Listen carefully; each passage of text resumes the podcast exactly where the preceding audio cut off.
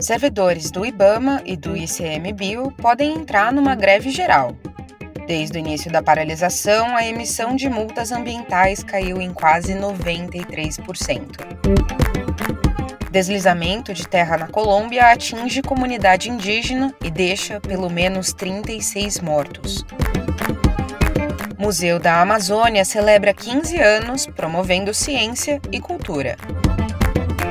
Esses são os destaques do Amazônia em 5 minutos, que a equipe da Amazônia Latitude selecionou para te atualizar sobre o que aconteceu entre os dias 12 e 18 de janeiro na maior floresta tropical do planeta.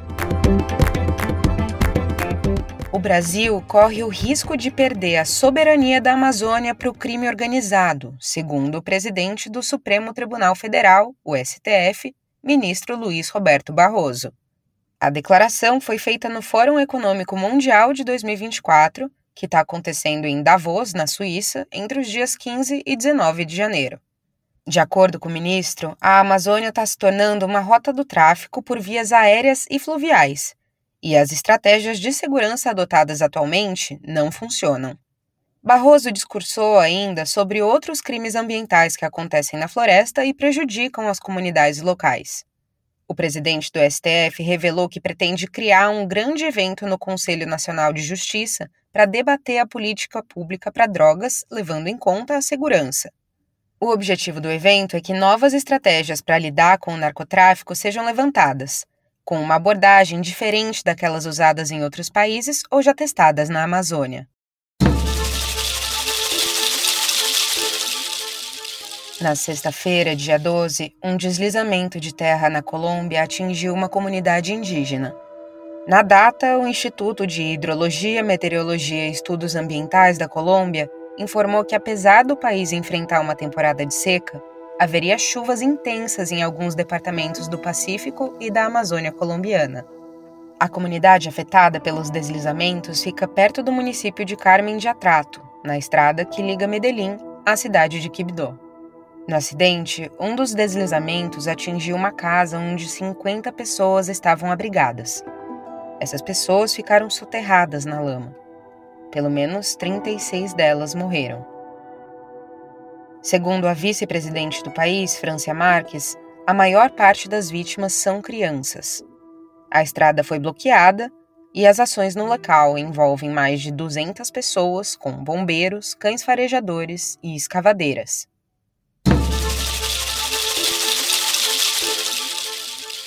Servidores do Instituto Brasileiro do Meio Ambiente e dos Recursos Naturais Renováveis, o IBAMA, e do Instituto Chico Mendes, o ICMBio, podem decretar a paralisação total das atividades nas próximas semanas. A informação foi divulgada por Kleberson Zavascki em entrevista a Ariel Bentes, da Amazônia Latitude. Zavascki é o presidente da Associação Nacional dos Servidores da Carreira de Especialista em Meio Ambiente, a ACEMA Nacional. Os servidores suspenderam a realização de atividades em campo desde o dia 1 de janeiro, como forma de manifestação pela melhoria salarial e de condições de trabalho para a categoria mas as atividades burocráticas ainda estão sendo executadas. Os efeitos da paralisação já são perceptíveis. De acordo com um levantamento realizado pela ACEMA Nacional, a emissão de multas ambientais na Amazônia Legal caiu em quase 93% nos primeiros 15 dias de janeiro. Após o movimento, o governo federal marcou uma reunião para o dia 1 de fevereiro para retomar as negociações. A reportagem completa de Ariel Bentes pode ser acessada em www.amazonialatitude.com.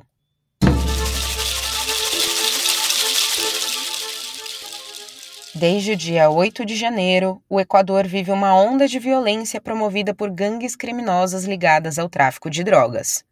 O presidente equatoriano Daniel Noboa chegou a decretar estado de conflito armado interno no país após a invasão pelos criminosos de uma emissora de TV ao vivo na cidade de Guayaquil no dia 9.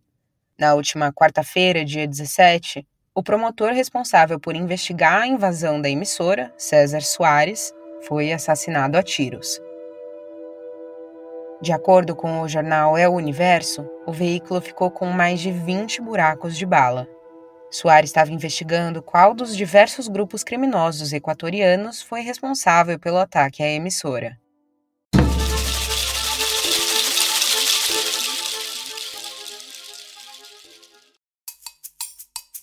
E a partir dessa semana, vamos trazer dicas de eventos relacionados à cultura na Amazônia.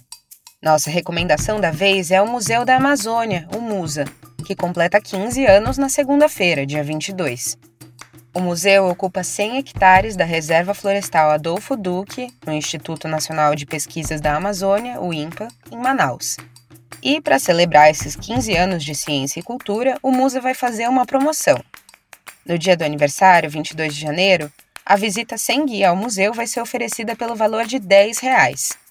Os visitantes vão ter acesso a todas as atrações, inclusive à torre de observação.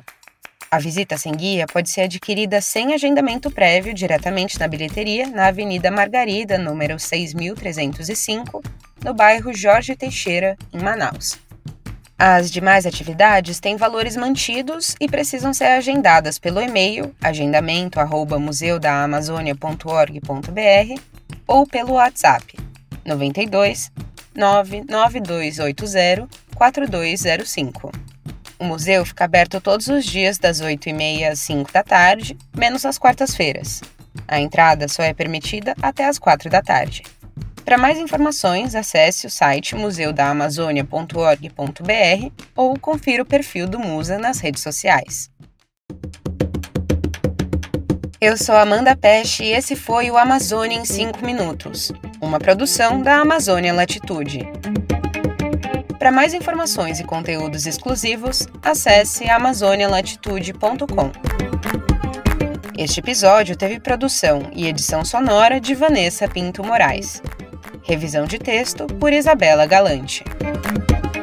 Usamos informações de Agência Brasil, CNN Brasil, Folha de São Paulo, G1 e Museu da Amazônia.